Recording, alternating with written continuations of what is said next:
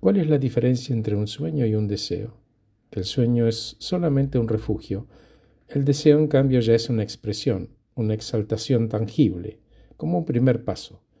Y con ese deseo conviene construir un acuerdo, un compromiso que dice que ambos estamos dispuestos a explorar caminos y avanzar.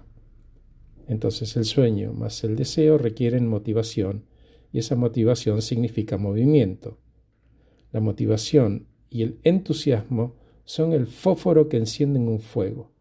Para que siga ardiendo se requiere fuerza de voluntad, que es la capacidad de comenzar y resistir las tentaciones de abandonar. El siguiente nivel es la acción, que es dejar de tener el rol pasivo del sueño para pasar a hacer algo concreto y medible, y que esa actividad tenga una consecuencia y un logro. Para terminar necesitamos de la celebración, que tiene un gran impacto en nuestra salud mental y emocional porque impulsa a mayores acciones y refuerza el comportamiento. ¿Cómo? Al celebrar anclamos y fijamos el logro y nos brinda la suficiente motivación para seguir proponiendo nuestras metas, nuestras metas y objetivos. Renueva las energías, mejora la autoestima y promueve un pensamiento más positivo y constructivo. Gracias por escucharme.